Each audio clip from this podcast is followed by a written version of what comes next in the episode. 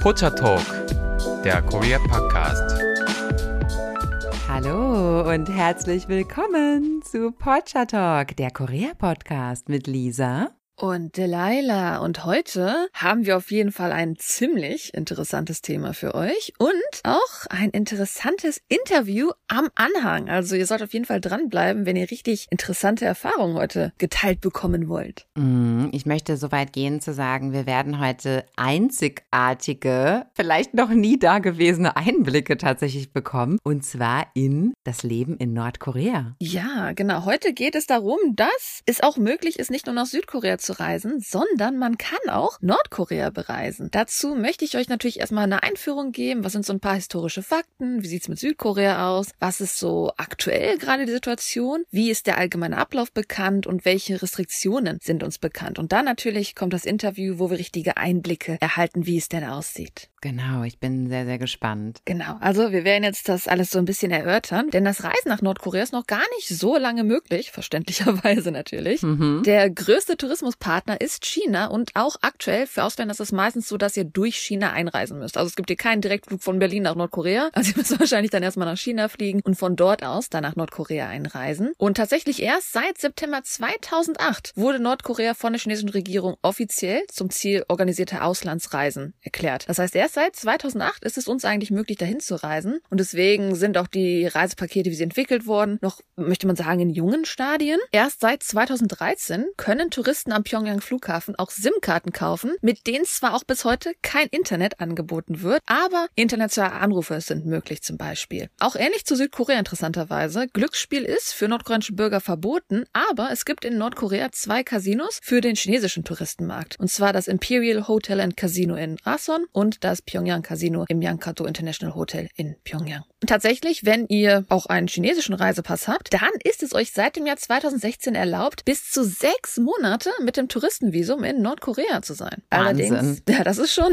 ziemlich krass. Allerdings ist es so, dass natürlich etwas uns 2020 getroffen hat, das, glaube ich, die ganze Welt ziemlich ähm, hart betroffen hat. Und das war in Nordkorea nicht anders. Dadurch, dass Covid nach Nordkorea gekommen ist auch, hat Nordkorea seine Grenzen komplett am 20. Januar 2020 geschlossen. Also seitdem sind keine Touristen reingekommen und ähm, seitdem ist auch die Einreise ja ziemlich schwierig. Tatsächlich, der Tourismus in Nordkorea ist eine ziemlich gute Einnahmequelle. Anscheinend, weil sie erst die Grenzen zugemacht haben, hatten sie nach einem Jahr bereits Verluste von ungefähr 175 Millionen US-Dollar. Also die machen pro Jahr da schon ein paar Millionen mit ihrem Tourismus tatsächlich. Mhm, weil es da schweineteuer ist, wo wir gleich noch drauf zu sprechen kommen. Naja, auf jeden Fall im Januar 2024 wurde bekannt gegeben, gegeben, also jetzt in der Zeit, wo wir aufnehmen, in diesem Monat, wurde bekannt gegeben, dass eine Gruppe russischer Touristen ins Land gelassen werden soll. Und das wären dann die ersten Touristen seit der Grenzschließung. Das heißt, wenn ihr jetzt mm. gerade reinhört und ihr selber Interesse an einer Reise dieser Art habt, besteht eine ziemlich gute Möglichkeit, dass dies ab diesem Jahr wieder möglich sein wird. Gut zu wissen, ja. Was das Visum angeht, grundsätzlich, finde ich auch interessant, darf jede Person nach Nordkorea reisen. Lediglich Südkoreaner und Journalisten wird routinemäßig die Einreise verweigert. Und bei Journalisten gibt es Ausnahmen, bei Südkoreanern ist das ein bisschen schwieriger, da kommen wir gleich noch drauf zu sprechen. Also Agenturen sind eigentlich ein Muss. Allerdings Reisebüros sowieso können potenziellen Besuchern sehr, sehr gut zu Hilfe stehen, wenn es diese ganzen bürokratischen Angelegenheiten geht, überhaupt erstmal dieses Visum zu beantragen. Wie gesagt, mhm, mhm. eigentlich kann jeder ein Visum bekommen, nur die Beantragung ist ziemlich viel Bürokratie und ihr kriegt auch in der Regel nicht irgendwie so einen Sticker in euer Reisepass oder so einen Stempel, sondern ihr kriegt so ein blaues Reisepapier, wo dann im Endeffekt Touristenkarte draufsteht und natürlich auch der offizielle Name des Landes in Englisch und Koreanisch. Und wenn ihr dann einreist in Nordkorea, würden sie dieses blaue Papier abstempeln. Und das wird dann, wenn ihr ausreist, auch wieder eingezogen. Das heißt, ihr habt dann leider kein Memoir,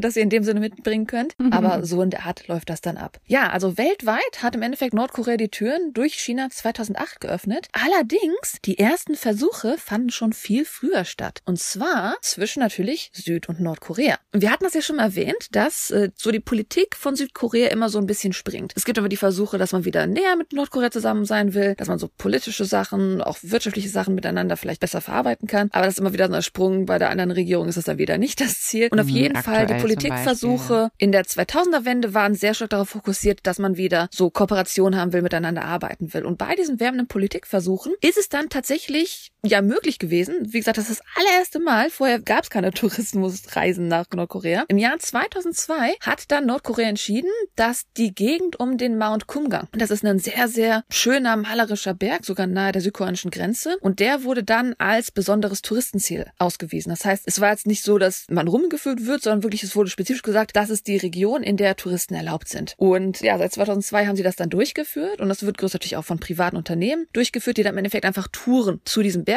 geführt haben. Das waren jedes Jahr auch wirklich tausende Südkoreaner, die auf diesen Berg dann geklettert sind, weil die Südkoreaner sagen auch immer wieder, die Nordkoreaner haben die schönsten Berge bekommen. Also die Natur in Nordkorea ist atemberaubend. Das sagen schon viele Südkoreaner, dass sie da den Kürzeren gezogen haben, weil die Natur, die Berge sehr, sehr malerisch sind tatsächlich. Und deswegen war es auch super toll für die Südkoreaner, dass sie auf diesen Berg dann im Endeffekt reisen konnten. Und deswegen waren das auch im Jahr tausende Südkoreaner. Allerdings hat diese Art von Tour dann 2008 aufgehört. Im Jahr 2008 wurden diese touristischen Touren dann eingestellt, weil am 11. Juli 2008 eine 53-jährige südkoreanische Hausfrau, sie wurde erschossen, als sie halt auf diesem Berg Kumgang in die Nähe der kontrollierten Militärzone aus Versehen gegangen ist. Also es ist relativ nah an der, an der Grenze. Wahrscheinlich ist sie einfach beim Berg rumgelaufen, ist dann blöde Schritte zu weit gegangen. Genau weiß man es nicht. Auf jeden Fall wurde halt im Endeffekt ein südkoreanischer Tourist erschossen. Und als Reaktion darauf hat dann Südkorea die Reiseprogramme sofort ausgesetzt und fordert halt eine gründliche Untersuchung. Und diese Untersuchung hat natürlich die, hat Nordkorea abgelehnt, weil im Endeffekt dann nicht erlaubt wurde zu gucken, warum jemand da umgebracht wurde. Und das hat dann natürlich zu Konflikten geführt, weswegen da im Endeffekt gesagt wurde, okay, wir stellen die Reisen ein. Und als dann die Reisen so lange eingestellt waren, dass halt keine Touristen mehr kamen, hat Nordkorea gesagt, okay, dann beschlagnahmen wir jetzt einfach alle Sachen aus Südkorea, die hier noch stehen. Also da fing dann schon so ein, so ein kleiner Streit an. Mein Mann hatte das übrigens damals gemacht, der war auf dem Berg. Uh, hat er dir davon erzählt, wie das so war? Ja, weil er war ja noch ein Kind und er stand auf einem Berg. Also Mm. für ihn, glaube ich, eins der unspektakulärsten Ereignisse wahrscheinlich Das höre ich von den meisten. Lebens. Nach dem Motto so, ah ja, da, da konnte man Reis auf den Berg machen. Ja, mehr weiß ich auch nicht mehr. Das war natürlich Ja. das stimmt. Ja, es hat auch schon eine Zeit her. Ich glaube, die meisten sind halt dann doch schon eher so zwischen 2000 und 2004 so vergangen, als noch ganz im Genau. Hype war. Es gab noch ein zweites Projekt, das ist auch sehr, sehr bekannt. Und zwar mit Literally, die heißt Special City, also die besondere City Kaesong. Und Kaesong könnte euch bekannt sein, wenn ihr auch Interesse an, an der Geschichte von Korea habt. Und zwar bemerkenswert, die hatten einen Industriepark, der halt auch Kaesong heißt, von 2004 bis 2016. Und was daran besonders war, ist es, dass eine gemeinsame Wirtschaftsentwicklung mit Südkorea betrieben wurde. Das heißt also, mehrere Firmen aus Südkorea haben dann einen Standort in Kaesong aufgebaut, wo Südkoreaner mit Nordkoreanern zusammengearbeitet haben. Also die Idee war wirklich hier, Austausch zu schaffen, wirtschaftliche ähm, Kooperation zu schaffen, auf eine gewisse Art und Weise halt auch billige Arbeitskräfte zu haben, zu beschäftigen, Mhm. die allerdings dadurch gebildet und qualifiziert wurden. Und beide sprechen fließend Koreanisch. Das heißt, für beide war es eigentlich ein, ein praktischer Skill-Ausgleich, ein praktischer Arbeitsausgleich, dass da wirklich dann halt so ein ziemlich cooles Projekt gestartet wurde. Im April 2013, das sind so, so bekannte Zahlen, gab es insgesamt 123 südkoreanische Unternehmen in dieser Stadt Kaesong. Und da haben dann 53.000 Arbeiter aus Nordkorea gearbeitet und 800 Mitarbeiter aus Südkorea. Also Südkoreaner konnten dann einfach, sag ich mal, so eine Stunde lang wirklich von Seoul aus mit dem Zug nach Kaesong fahren und dann in Nordkorea arbeiten. Das ist schon ein ziemlich cooler Austausch gewesen. Da, weil halt einfach diese Streitigkeiten entstanden sind, weil die politischen Verhältnisse unschöner wurden, ist es dann dazu gekommen, dass am 10. Februar 2016 die südkoreanische Regierung vorübergehend dieses Projekt geschlossen hat und die Leute zurückgerufen hat aus Südkorea. Und eigentlich war es der Wunsch von der folgenden Regierung von Moon Jae-in, dass man diese Region wieder eröffnet und wieder erweitert. Das war halt im Jahr 2017. Allerdings ist es dadurch, dass wir der aktuellen Regierung, wie Lise schon angedeutet hat, die aktuelle Regierung ist eher nicht für die Kooperation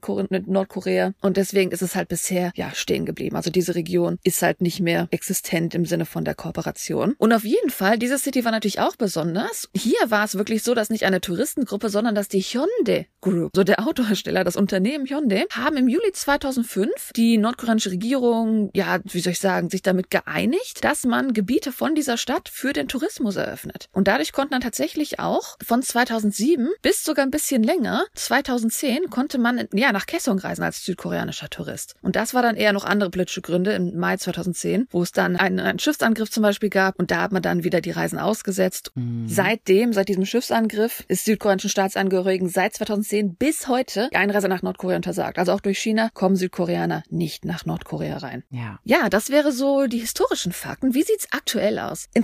Interessanterweise, wann hast du das erste Mal gehört, dass es möglich ist, nach Nordkorea zu reisen? Ich habe das vor ein paar Jahren schon gehört, weil das tatsächlich ein Kollege von mir gemacht hat. Der hat das Oh. erzählt und genau. Und damals habe ich auch schon erfahren, dass das nur unter gewissen Bedingungen möglich ist und zwar nur als eine geführte Reise. Es ist also bisweilen nicht möglich, dass man einfach einreist und sagt, ich mache jetzt hier mal Backpacking oder sowas. Mm, ne? Also man genau. darf sich im Prinzip gar nicht frei bewegen im Land. Man darf hinreisen, aber es muss eine geführte Tour sein, die auch sehr kostspielig ist. Da gehen wir gleich noch drauf ein. Ich hatte das erste Mal davon mitbekommen. Es gab auf YouTube, das war sowieso die große Vlogger-Ära. Also wer so Casey Neistat kennt, ne, das war so 2014, 15, der hat ja super viele populäre Vlogs gehabt. Heutzutage, wenn ihr heute auf YouTube geht und einfach so Nordkorea Travel Vlog sucht, dann kriegt ihr Dutzende Angebote. Mm, Klar, es ist immer noch limitiert, stimmt. aber man hat Dutzende Auswahl. Ihr könnt sehen, wie es aussieht. Aber so 2014, 15 war das noch nicht der Fall. Da war es dann so, dass ein Vlogger, der so ein bisschen Teil von der British Vlog Squad war, der heißt Fun for Louis, der hat halt, ja, zum ersten Mal Vlogs veröffentlicht. Ich glaube, der war zehn Tage in Nordkorea. Also ist Mhm. jetzt sieben Jahre her. Und ja, hat wirklich Vlogs veröffentlicht von seiner Reise in Nordkorea. Und als das damals rauskam auf YouTube, das war so eine kleine Sensation. So, wow, Vlogs aus Nordkorea. Und ich glaube, wenn man die heute ansieht und vergleicht mit dem, was heute möglich ist zu sehen auf YouTube, sind die alle relativ ähnlich. Das heißt, man kann durch diese Videos so ein bisschen Einblick bekommen. Man ist aber auch ein bisschen limitiert davon, was für, was für Sachen man da eigentlich alles sehen kann. Mhm. Es gibt aber auch tatsächlich, also natürlich ist halt dann die Frage, wie authentisch oder unauthentisch oder propagandistisch diese Channel sind. Aber es gibt ja auch Channel von Nordkoreanern selbst, die dann dort gefilmte Videos irgendwie veröffentlichen. Das ist nochmal ein ganz eigenes Rabbit Hole.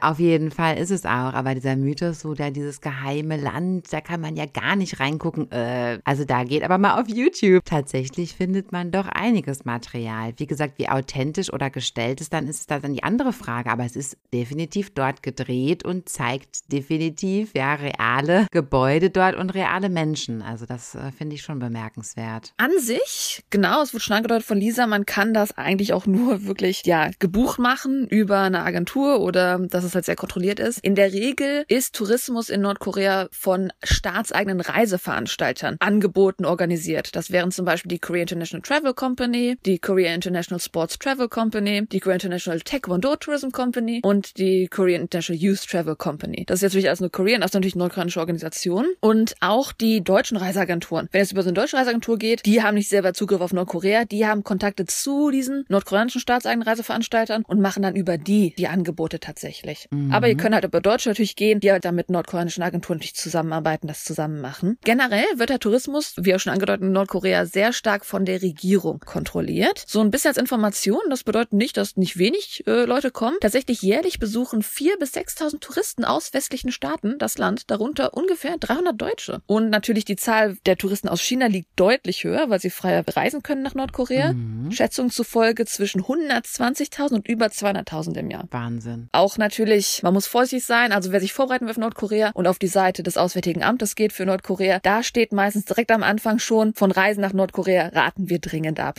weil man es halt nicht so gut kontrollieren kann. Und es ist halt einer der schwersten zugänglichen Länder der Welt. Das heißt, wenn euch dort etwas passiert, ist es Deutschland nicht einfach möglich, einzugreifen zum Beispiel. What happens in North Korea stays in North Korea sozusagen. Forever aber.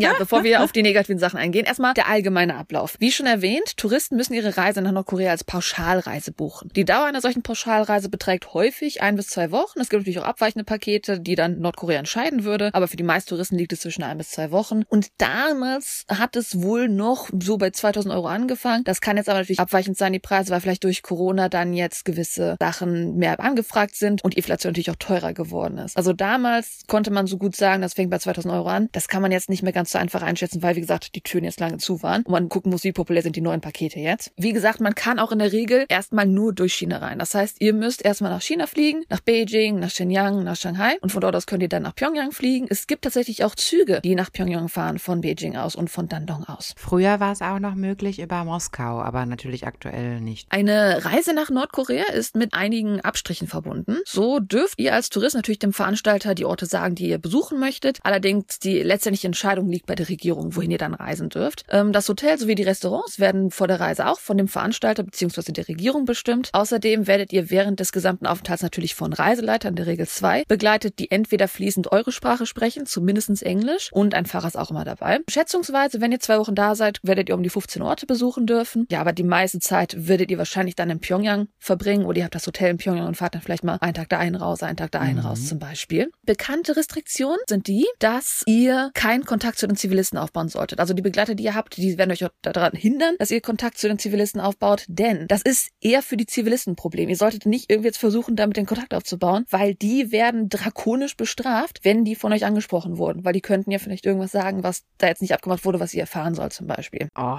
Auch ähm, verboten ist das Fotografieren von militärischen Anlagen, Bahnhöfen, Flughäfen, Hafenanlagen, also im Prinzip alles, was natürlich sicherheitsrelevante Bereiche sind. Okay, das ist verständlich. Ja. Denke ich auch. Außerdem dürfen Motive, die dem Image des Staates schaden könnten, nicht fotografiert werden. Also zum Beispiel ärmere Stadtteile, wo ihr wahrscheinlich ja nicht hingeführt werdet. Ja, genau. Telefonieren, wie gesagt, ist mit der SIM-Karte sowieso möglich, die ihr kaufen könnt. Das ist natürlich, wie gesagt, eine nordkoreanische. Das kann also sein, dass ihr sowieso belauscht werdet. Äh, telefonieren im Hotel ist auch erlaubt, aber an sich dieses Internet und sowas ist jetzt nicht unbedingt zugänglich. Sämtliche Ausgaben, die ihr in Nordkorea tätigt, ihr müsst dafür gar nicht nordkoreanisches Geld holen. Ihr könnt einfach in Euro, in US-Dollar und sowas weiter in Yuan bezahlen und das müsst ihr allerdings alles bar tätigen. Also Karten könnt ihr knicken. Das Mitbringen von westlichen Symbolen wie einer deutschen Zeitung oder einer Bibel ist schwierig. Also es soll natürlich keine Sachen eingeführt werden, die irgendwie gegen die Politik von Nordkorea sind oder gegen die Werte. Und ich sag mal solche was Religion wie Bibel oder vielleicht bei der deutschen Zeitung, wenn da Sachen drauf, Sachen draufstehen. Das ist äh, problematisch und das könnte, man ah, sagt jetzt okay. hier, im schlimmsten mhm. Fall zur Ausweisung aus dem Land führen. Einfach aufpassen. Es können natürlich auch andere Sachen sein, man weiß es nicht. Passt einfach auf. Okay, da könnte ja dann ein Artikel drin sein, der irgendwie was mit denen zu tun hat. Ja, mhm. okay. Und selbstverständlich ungern gehört werden natürlich kritische Fragen oder Bemerkungen zum politischen System Nordkorea. Also sogar wenn ihr so eine Meinung habt, solltet ihr in Nordkorea erstmal den Mund halten. Das könnt ihr dann danach alles besprechen. Da siehst du mal, wie schwierig so eine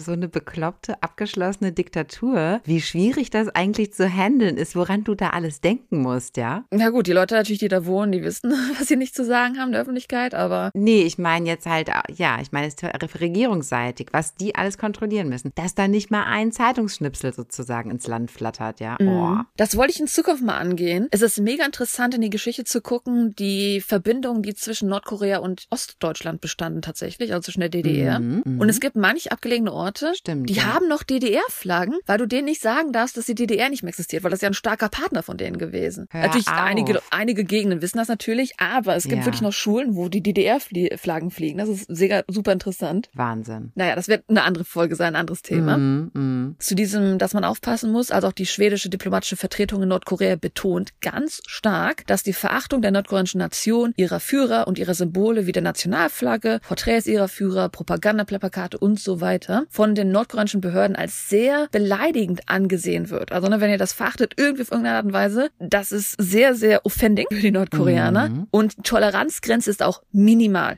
Also wenn ihr dieses mhm. störende Verhalten aufweist, dann kann das zu einer sehr langen Haftstrafe oder Zwangsarbeit tatsächlich führen. Man hat es schon gesehen, ja. Deswegen, man muss es erwähnen, wir können jetzt nicht drum herum gehen. Es ist natürlich die Frage der moralischen Vertretbarkeit. Ne, die Frage ist, ne, Nordkorea mit diesen Restriktionen und als meist isoliertes Land der Welt, ist es moralisch vertretbar, dass man da seinen Urlaub verbringt? Wenn man darüber nachdenkt, dass dort ein Großteil der Bevölkerung keine Meinungs- und Glaubenfreiheit hat, dass sie unter einem totalitären System sind und dass sie auch, was das Ranking von dem Land angeht, was Demokratie Demokratie angeht, was Pressefreiheit, die sind meistens ganz, ganz unten natürlich in diesen Rankings. Mhm. Ist es moralisch vertretbar, da überhaupt einzureisen? Es gibt ein Zitat von Erik Balbach vom Institut für Koreawissenschaften an der Freien Universität Berlin und der sagt, das individuelle Motiv für die Reise ist entscheidend. Viele reisten nach Nordkorea, um das Geschehen dort besser verstehen zu können. Andere wiederum seien am kommunistischen System interessiert. Dass man mit einer Reise nach Nordkorea das Militär unterstützte, sei laut Balbach jedoch falsch. Es gebe verschiedene Wirtschaftskreisläufe in Nordkorea, die Einnahmen aus dem Tourismus würden in die Planwirtschaft fließen. Also man kann vielleicht sagen dann, wenn ich nach Nordkorea reise, dann tue ich zumindest vielleicht nicht unbedingt das Militär unterstützen. Also es wäre so die Hoffnung, die man daraus ziehen kann. Das ist aber auch nur die Hoffnung, weil wir wissen ja auch nicht, was die mit den Geldern machen. Und der Professor genau. weiß das auch nicht, aber gut. Ja, die besondere internationale Kritik kam natürlich, was Leser angedeutet hat, von einem berühmten Fall, und zwar von Otto Warmbier. Das ist ein Amerikaner, auch wenn der Name sehr interessant ist für Deutsche. Und ja, Otto Warmbier ist ein amerikanischer Student gewesen, der im Jahr 2016 nach Nordkorea für so eine kurze Pauschalreise auch dahin gereist ist, ist allerdings dann in Nordkorea verhaftet und zu zu 15 Jahren Haft verurteilt wurden, weil er angeblich ein Propagandaplakat von einer Wand in seinem Hotel entfernt hatte. Zum Zeitpunkt seiner Festnahme war Warmbier mit dem in China ansässigen Reiseveranstalter Young Pioneer Tours auf einer fünftägigen Tour nach Nordkorea unterwegs. Und ja, er wurde, vielleicht habt ihr es erfahren, freigelassen. Allerdings war er nicht mehr er. Er ist im Koma in die USA zurückgekehrt und tatsächlich auch wenige Tage darauf, am 19. Juni 2017, gestorben. Man hat vermutet, dass er einfach zurückgebracht wurde, weil er sonst in Nordkorea gestorben wäre und das hätte denen vielleicht ein bisschen Stress gebracht, wenn er nach 15 Jahren nicht nach Hause gekommen wäre. Ja, das ist natürlich ein, ein großer internationaler Kritikpunkt gewesen. Mhm. Tatsächlich fing es erstmal damit an, dass dann diese Organisation, dieses YPT, erstmal keine US-Bürger mehr nach Nordkorea bringen wollte, weil ihnen das Risiko zu hoch sei. Und auch andere nordkoreanische Reiseveranstalter haben dann angekündigt, dass sie US-Bürger nicht mehr dabei haben wollen oder sie überprüfen wollen, immer bevor man jetzt einreist. Und das ist dann dazu gekommen, dass im September 2017 von dem damaligen US-Präsidenten Donald Trump entschieden wurde, dass kein Bürger der Vereinigten Staaten mehr nach Nordkorea einreisen darf. Ausgenommen sind nur US-Bürger, die zusätzlich einen ausländischen, für Nordkorea gültigen Reisepass besitzen. Aber ja, diese Regel, dass man als US-Bürger nicht mehr einreisen darf, besteht jetzt seit 2017 und war ursprünglich für fünf Jahre festgelegt. Das wurde jetzt aber wieder verlängert, erstmal bis zum 31. August 2024. Und ich kann mir vorstellen, dass es auch wahrscheinlich wieder verlängert wird. Ich verstehen kann man es ja auch, weil aus der ganzen Sache wurde ja tatsächlich ein Staatsakt ja, mhm.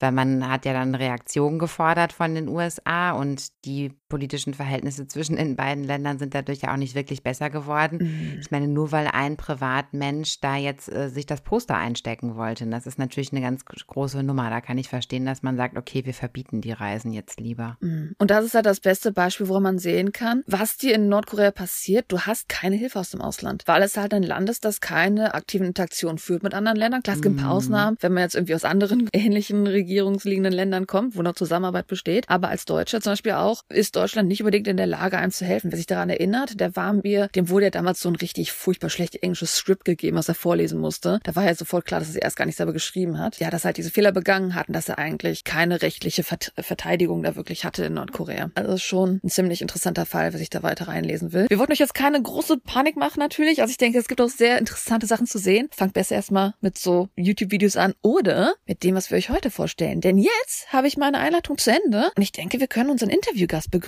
der uns erzählt, wie es für ihn war. Was war so die reale Erfahrung? Wie war die Reisegruppe? Wie war die Agenda? Also alles Mögliche werden wir jetzt von unserem Interviewgast erfahren. Genau. Hallo Jürgen, herzlich willkommen. Bist du da? Yay! Ja, ich bin am Ball, ich bin auf Sendung. Guten Tag, ihr beiden.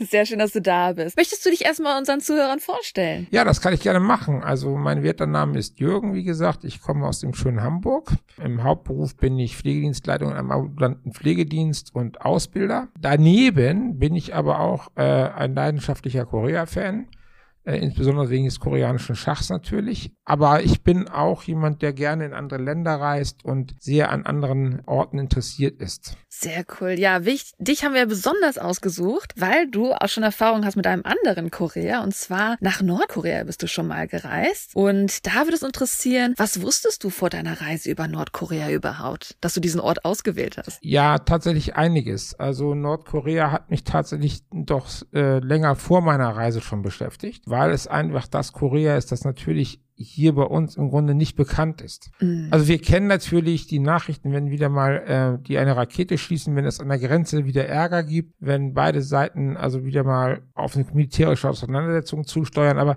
dahinter gibt es ja eine ganze Masse mehr und das hat mich immer sehr interessiert, weil Informationen über Südkorea zu bekommen ist sehr einfach, ist sehr überhaupt kein Problem. Im mhm. Norden sieht das schon etwas anders aus. Da muss man immer schauen, wo kriege ich gute Literatur her, wo bekomme ich auch gute Informationen her, weil das ist ja nicht so, dass man irgendwann mal jemanden trifft auf der Straße, der daherkommt und sagt, ach, erzähl mir mal, wie es bei euch in Pyongyang so ist. Das ist ja leider nicht so der Fall. Äh, mit Südkorea hat man da deutlich in Hamburg auch mehr Glück. mhm. Und das hat mich halt immer schon interessiert und natürlich, da, das hat auch zu tun mit der Literatur, aber auch mit der Geschichte an sich des Landes. Mhm. Im Endeffekt hast du dann dich entschieden, dahin zu reisen. Was war denn das Ziel für die Reise nach Nordkorea? Ja, das Ziel der Reise war, dass wir dort Schach spielen, koreanische Schach. Das war nicht das Ziel der Reise. Und dass wir dort ähm, auch mit der mit dem dortigen Verband in ein Gespräch kommen, in einen Dialog treten können. Mhm. Und Ausgangspunkt dieser Reise war die äh, Jangi, also Schach-WM in Seoul 2018. Dort war das deutsche Team dann und wir hatten am Ende der WM, also wirklich am letzten Tag, haben wir dann gedacht, wir, ja, was ist eigentlich, wenn wir in den Norden fahren? Mhm. so spontan überlegt. Ja, so spontan. Und dann haben wir die Verantwortlichen dort in, in Seoul gefragt, was sie davon halten. Und äh, zu unserer Überraschung sagten, ja, das ist eine tolle Idee, mhm. fahrt mal darüber. Wir wollten mit denen immer schon in Kontakt treten, das hat aber nie geklappt. Ja, wir hatten schon angesprochen, dass die Reise für Südkoreaner leider gerade verboten ist. Aber es ist natürlich dann für euch großartig, dass die Option besteht, dass sie nach Nordkorea reisen. Können. Genau, genau. Und äh, es war dann so, wir saßen dann also im Flugzeug und haben uns überlegt, wie kommen wir da hin?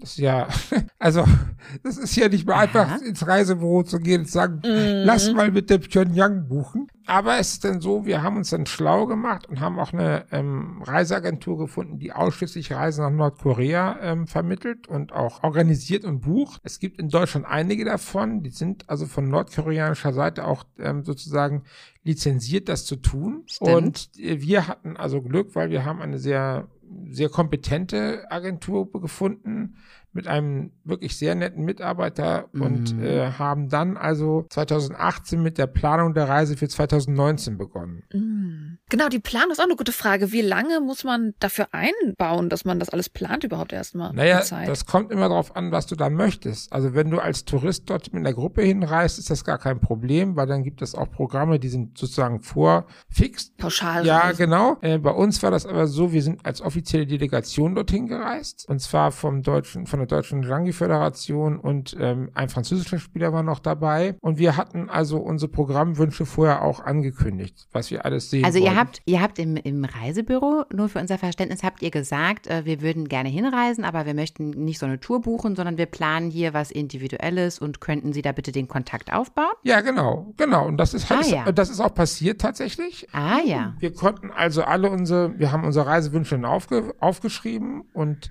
das waren einige tatsächlich.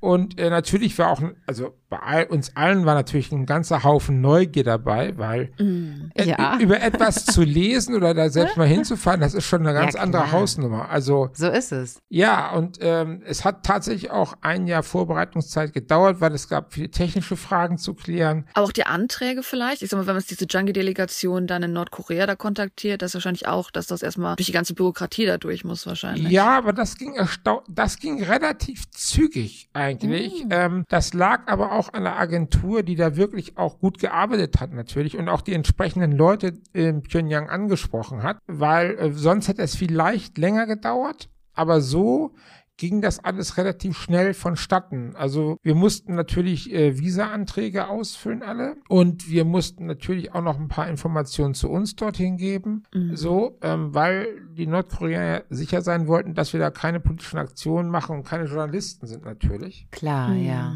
Aber wir haben im Laufe der Zeit halt auch mit den Mitarbeitern dieser Agentur, da hat sich dann auch schon so ein Vertrauensverhältnis entwickelt, wo klar war, dass wir wirklich aus sportlichen Gründen sozusagen dahin fahren. Cool. Und das war also also völlig problemlos. Besonders, also was mir besonders in, in Erinnerung geblieben ist, ist mein mhm. Besuch in der Botschaft in Berlin. Also ich musste da ja hin, weil wir mussten die Visa-Stempel in die Pässe, in die Reisepässe eintragen. Ach, es gibt eine nordkoreanische Botschaft in Berlin. Allein die Information ist ja schon ja, ja, es, interessant. Äh, ja, ja, die gibt es auch schon ganz lange. Äh, das war Wahnsinn. mal weil die frühere DDR war der wichtigste Handelspartner Nordkoreas in, in mhm. Europa. Und da sind ja, mhm. und das war ja eine Riesen, das war eine Riesenbotschaft mit einer, einer riesen Handelsabteilung, weil die Handelsbeziehungen tatsächlich wirklich sehr, sehr umfangreich waren. Mhm. Da wäre auch noch eine Folge zu machen tatsächlich in Zukunft. Das ist sehr interessant und äh, jetzt ist halt die Botschaft auf ein Gebäude reduziert, soweit ich weiß. Jedenfalls bin ich dann dorthin und äh, habe geklingelt, keine Wachpersonal, nur eine so eine vergitterte Einfahrt zum Grundstück und dann kam über Lautsprecher die Frage, wer ich, wer sei ich denn? Ich habe dann gesagt, wer ich bin. Ich hätte auch einen Termin. wurde dann mhm. eingelassen und dann standen da so zwei sehr freundliche Mitarbeiter der Botschaft und die erste Frage war, haben Sie die Pässe mit? Natürlich. Haben Sie Zeit? Natürlich. Und dann, ja, und dann wurde ich in einen Konferenzraum gebeten und dann mit Kaffee bewertet. Wow. Das Kameras, die dann so heimlich das beobachten. Ja, und, also. und, dann kam so ein älterer Mitarbeiter, mit dem habe ich dann erstmal zwei Stunden koreanische Schach gespielt, so. Ach. Ach, Ja, wie also lustig. ich habe noch nie so eine gechillte Botschaft erlebt. Oder also ich war ja schon in einigen Konsulaten in Hamburg, aber sowas von entspannt habe ich ja selten erlebt. Das muss ich ja wirklich mal sagen. Also war Ist unfassbar. nicht so viel Betrieb dort, Ja, wahrscheinlich ja. normalerweise. Oder mit Termin, die haben dann getestet, dass du wirklich zum Schacht haben. Ja, da, ja, das, Ja, war, das, das. das. war tatsächlich auch ähm, so etwas. Ich glaube, die mussten Genau. erstmal realisieren, dass, dass die Langnasen das wirklich spielen können. Ich glaube, das ist. Aber das ist nicht nur bei den Nordkoreanern so, auch viele Südkoreaner können das eigentlich gar nicht glauben so richtig. Ja, vor allem du hast auch das, ich sag mal so, das ältere, die modernere Version ist ja Go, die überall bekannter ist. Und ich sag mal, natürlich, dann ist Junkie natürlich sehr besonders für diese Koreaner davon zu hören, dass das Deutsche spielen. Ja, ja, ja, genau. Und ähm, das hat uns also auch während der Reise das ein oder andere Lächeln mal so entgegengebracht.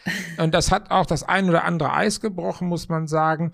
Aber es war in den Vorbereitungen tatsächlich so, dass das so äh, der Höhepunkt unserer Vorbereitung war, weil jetzt war wirklich klar, wir fliegen. Also es war klar, wir werden gehen. Ich hatte in diesem einen Jahr wirklich alles gelesen, was ich über Nordkorea in die Hände bekam. Ich habe also, ich weiß nicht, wie viel Dokumentation auf Arte geguckt und ich habe ungefähr 250 Karteikarten mit Informationen vollgeschrieben.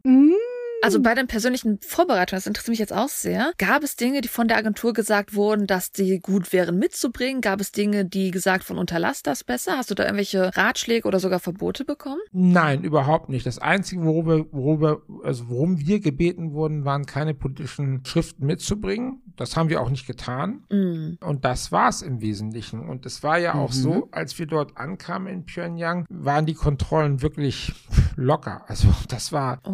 also der Beamte guckte, Grenzbeamte guckte in meinen Pass und sagte, herzlich willkommen in Korea, Herr Wositl, und das war's. Und dann ging es zum Zoll, zur Zollkontrolle, das war also auch völlig oberflächlich, so. Dann stand schon der erste Tourführer bei uns da im Bereich, hat sich vorgestellt, ein Herr Lamm, der war sehr nett. Und der zweite sprang dann in diese Abfertigung rein, also so ein kleiner, etwas so 1,50, 1,60 großer Herr, Herr Kim hieß der also, ähm, mit einem unglaublichen Humor, der einfach ansteckend war und stellte sich dann vor, ich bin Herr Kim, Ihr, Fü Ihr Tourführer, das ist ja toll, habe ich gesagt, sehr gut. Und so, das, und dann fuhren wir also in die Stadt, das war sehr interessant, worüber unterhält man sich denn bitte mit jemandem, den man gar nicht kennt, das war auch toll. Und da hat sich dann meine Vorbereitung wirklich ausgezahlt, weil ich habe mit ihm über die Fahrradfabrik in Pyongyang gesprochen. Ähm, und da war er ganz erstaunt, dass ich das wusste. Äh, Und ich habe ihn dann gefragt, ja, wie kompliziert ist es denn für einen Bürger hier ein Fahrrad zu kaufen? Er sagte, Ja, nein, das ist ganz Frage. einfach, sagt er. Er sagt, das ist ja schön. Immerhin werden da ja 500.000 Räder pro Jahr produziert. Unter anderem auch ein besonderes Po- äh, Fahrrad für die Post zum Ausliefern. Das habe ich ihm dann auch gesagt. Und da war er ganz erstaunt, dass ich das auch noch wusste.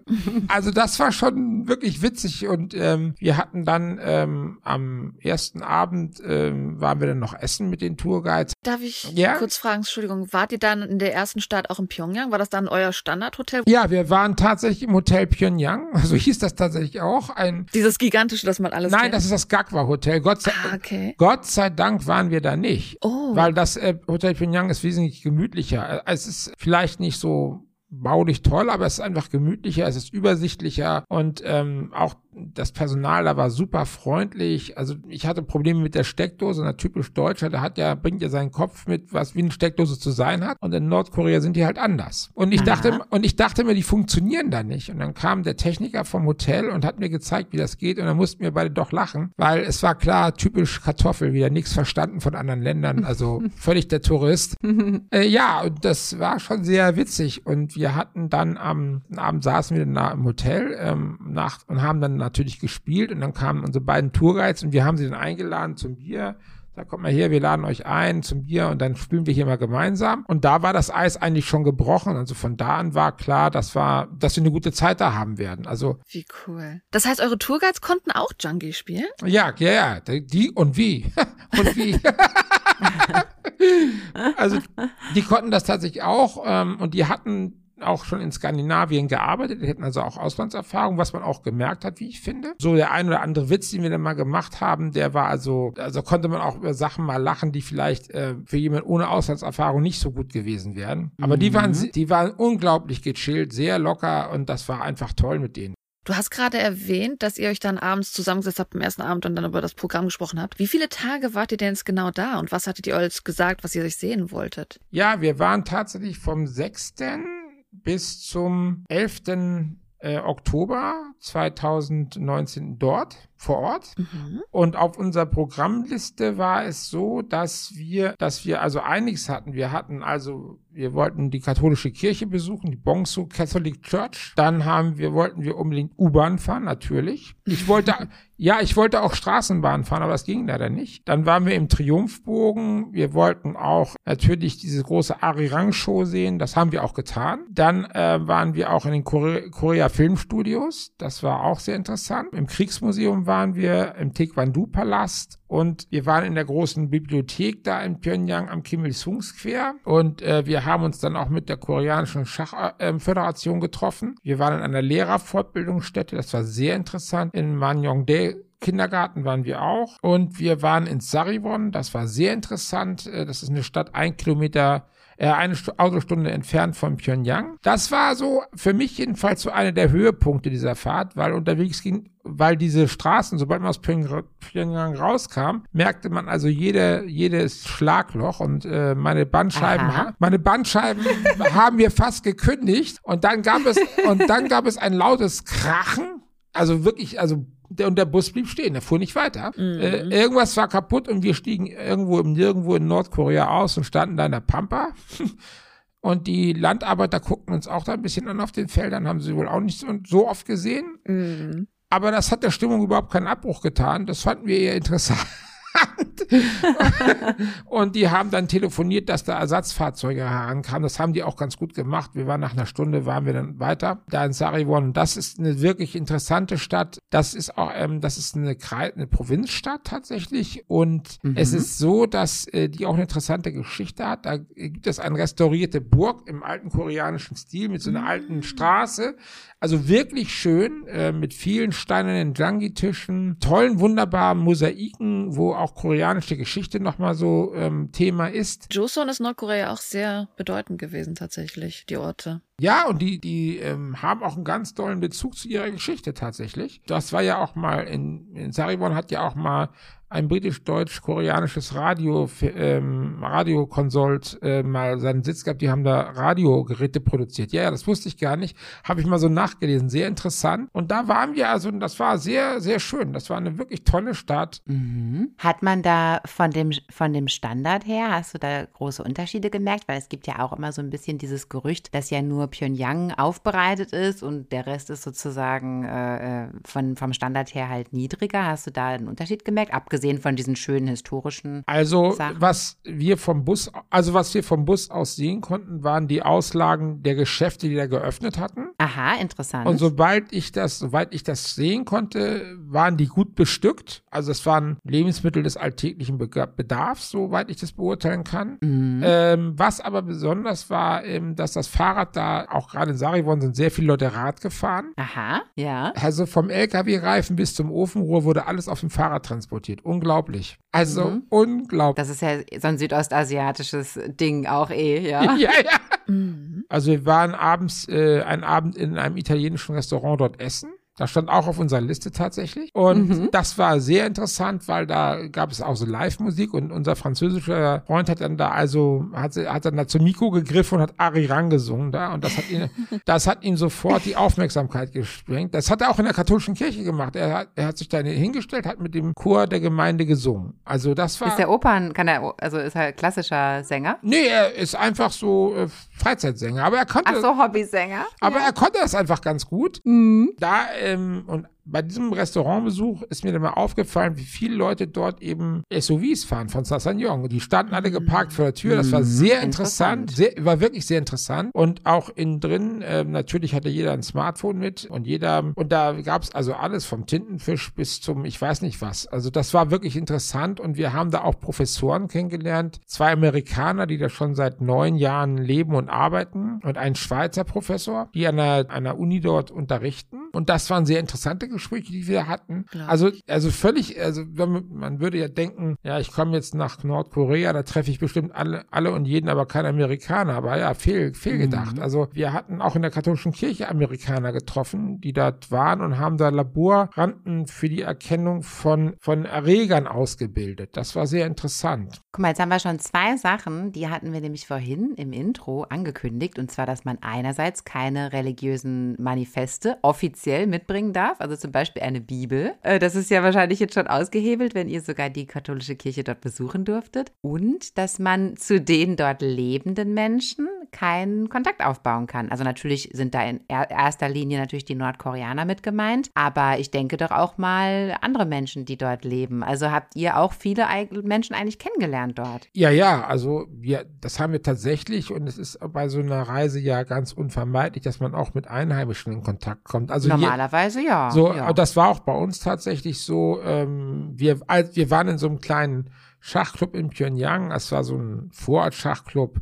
Und da waren alles Einheimische, mit denen haben wir dann gespielt und ja, sind auch ins Gespräch gekommen mit denen. Das war auch entschieden, dass ihr die treffen solltet. Ich glaube, was er damit gemeint ist, dass ja. man nicht einfach so in die Dörfer. Also ich sag mal, ich kenne das halt eher von zum Beispiel, ich habe halt damals Gruppen getroffen, die sind nach Nordkorea gegangen, weil jetzt zum Beispiel ähm, Essen spenden. Und dann werden die natürlich auch rumgeführt, aber denen wird halt nicht erlaubt, einfach mal in die Häuser ranzugehen, zu fragen, na, wie ist es mit der Essenspende? Ich glaube, dass dann eher solche Sachen stark reguliert werden. Ja, da, da haben die auch eine eigene Befindlichkeit tatsächlich. Ja, gerade damals bei diesen Nahrungsmittelhilfeaktionen, ähm, die waren ja sehr ausgeprägt geprägt. Also es war ja wirklich viel, was darüber geliefert wurde. Mhm. Da sind die aber sehr, ähm, da haben die aber eine sehr hohe Befindlichkeit, ähm, weil das hatte mir ah. auch, wir hatten darüber auch, ich hatte darüber auch mit einem Tourguide gesprochen tatsächlich. Das heißt ja bei diese, diese Hungerperiode heißt ja bei denen die Zeit des Marsches der Tränen. Mhm. Deren Sorge ist immer, dass dort ähm, irgendwie fremde Einflüsse die Oberhand gewinnen. Das ist deren Sorge. Mhm. Und ich, ähm, man kann natürlich darüber streiten, ob das jetzt eine Überreaktion ist oder nicht, wenn man sagt, du darfst dies und du darfst nicht das nicht. Aber ich sag mal so, wir, wir waren in einem Supermarkt und stehen also an der Kasse und man kommt mit jemandem ins Gespräch. Das geht auch. Mhm, so. Mhm, mh. Oder, oder äh, es, äh, es, gab da so, es gab da so eine Eismaschine, da gab es Softeis und ich liebe Softeis über alles. Und, und ich frage diesen Mann dann so, ich versuche, ich wollte Eis haben, aber natürlich habe ich keinen nordkoreanischen Won. Woher? So. Mhm. Und dann bin ich zu unserem Tourguide, sage ich, also Herr Lahm, hören Sie mal zu, also ich kann hier ohne Won kein Eis essen. Was ist das denn da? Das ist ja eine Katastrophe. Nee. Und äh, dann sagt er, ja, ich lade euch alle zum Eis ein, daran soll es jetzt nicht scheitern.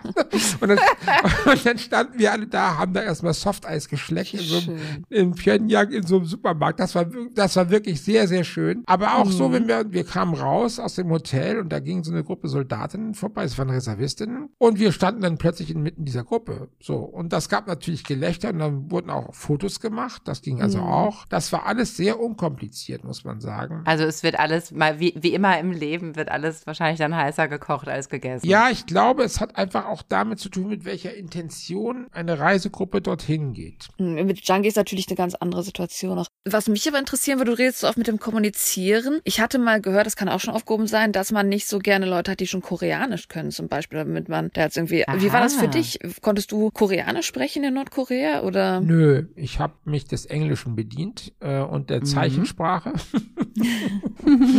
Unser französisches Teammitglied konnte ein bisschen Koreanisch tatsächlich. Und das hat aber manchmal die Manchmal hat das die Kommunikation auch erleichtert, aber ich bin da ja auch ganz unbefangen. Also ich, also ich, äh, viele unserer Gesprächspartner konnten auch Englisch, aber ich bin da ja auch wirklich dann so ganz unschüchtern, wenn ich dann versuche zu kommunizieren, dann nehme ich auch Hände und Füße, wenn es sein muss. Da mhm. bin ich ja völlig Richtig schmerzbefreit. So. Aber ähm, ich habe davon tatsächlich gar nichts gehört, sondern äh, was ich hinterher nochmal so erfahren habe, es gibt ja dort auch Ausländer, die dort studieren an der Uni tatsächlich. Oh, mhm. ja. Und die dort eben auch, äh, wo eben Koreanischkenntnisse natürlich unerlässlich sind. So. Mhm. Was ich, also was mir auch passiert ist, in Hotel Pyongyang, ich bin einen Abend runter in die Lobby gegangen und da war eine Schulklasse aus Japan. Und ich, mhm. ich habe was machen Japaner hier in Pyongyang? Also angesichts der mhm. Geschichte ja völlig crazy.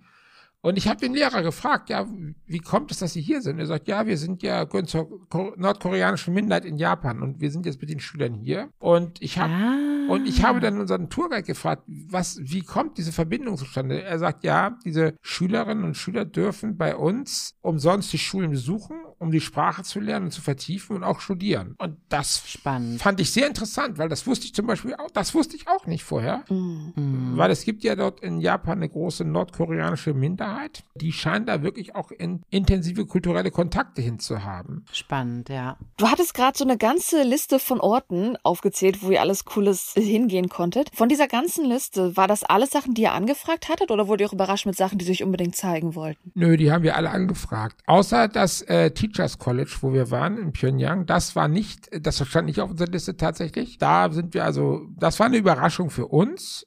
Und wir waren auch, das war auch sehr positive Überraschung, weil dort, also das Lernen an sich ist immer Thema der Forschung dort im Land. Und wir waren in einer Fortbildungsstätte für Mittelschullehrer. Mm, Und ja. Die Kinder dort lernten also mit Hilfe von äh, Computern und Animationen Matheaufgaben. So nach dem Belohnungssystem. Also wenn du das richtig machst, dann bekommst du einen Applaus. Wenn nicht, musst du irgendwas machen an so Liegestützen oder irgendwas anderes. Mhm. Und das fand ich sehr spannend, das fand ich sehr interessant. Und die Leiterin erzählte uns dann, dass eben sie versuchen, eben den Lernprozess da eben auch nochmal zu für die Kinder intensiver zu gestalten. Was ich dort sehr interessant war, es gab dort ein Musterkinderzimmer. Also wie es in Nordkorea so sein soll. Das ist aber sehr interessant. Ja, das, ja. und ja, und zwar deswegen, Und? wenn die Leistung, also das ist auch interessant, wenn die Leistung der Kinder in der Schule nachlässt, dann werden die Eltern zum Gespräch gebeten und anhand dieses Musterzimmers nochmal instruiert, wie es dann sein,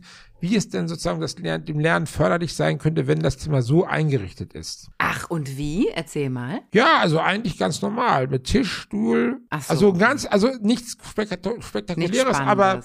Sehr klar strukturiert, kein übermäßiger Schnickschnack, also so, aber es ist eben interessant, weil das habe ich vorher auch noch nie gesehen und ich fand diesen Ansatz äh, eigentlich äh, sehr interessant, aber wir hatten auch leider nicht so viel Zeit mit, mit äh, der Leiterin da zu Ende zu diskutieren, weil wir dann weiter mussten, also wir hatten ja wirklich ein dichtes Programm. Aber der Aspekt ist ja tierisch, also ich will das jetzt auch nicht so doll vertiefen, weil du das ja selber nicht so intensiv da äh, eintauchen konntest, aber das für ein interessanter Ansatz. Also die, die weisen quasi tatsächlich die, die Lernerfolge auf ganz andere Faktoren zurück, als, als wie wir jetzt wahrscheinlich denken, weil ich, ich glaube, bei uns in Deutschland würde jetzt kein Lehrer anweisen, das Kinderzimmer schlichter einzurichten. Aber wenn ich darüber nachdenke, macht das ja total Sinn. Ja.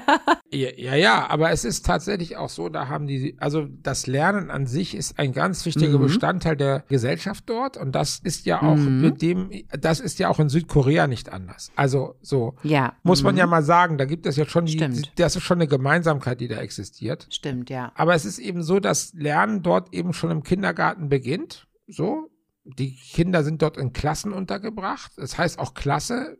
Jede Klasse mit drei Lehrern, Lehrerinnen. Mhm. So. Und das ist natürlich etwas, was wir von unseren Kindergärten her gar nicht kennen. Also wir sind ja ganz anders aufgestellt als Kindergarten.